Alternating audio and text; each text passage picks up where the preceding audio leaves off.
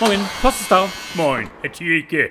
Meine Frau und ich, wir fliegen über Ostern nach Mallorca. Glückwunsch, Sie machen das richtig. Ja. Den ganzen Lockdown mal vergessen und ab in den Süden. Ja. Mit wem fliegen Sie denn? Mit Tui oder Thomas Cook? Das ist so ein ganz neuer Reiseanbieter, Herr Thielke. Inzidenzreisen heißt der. Inzidenzreisen, ja, von denen habe ich glaube ich schon mal was gehört. Aha. Die werben doch mit dem Slogan, testen können die anderen, wir heben ab. 890 Euros kostet uns der ganze Spaß, Herr Thielke.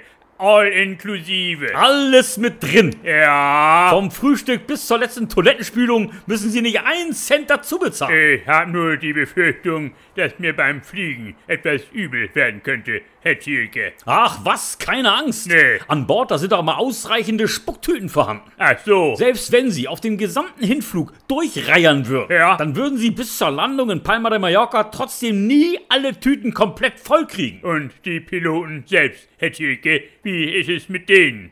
Die Stewardess, die legt ja schon vor dem Start Spucktüten vorn ins Cockpit rein. Ach so, Für jeden Piloten immer zwei Stück. mein Schwager, Herr Thielke, der Klaus-Dieter aus Pinneberg, der war letztes Jahr für zwei Wochen nach Gran Canaria geflogen.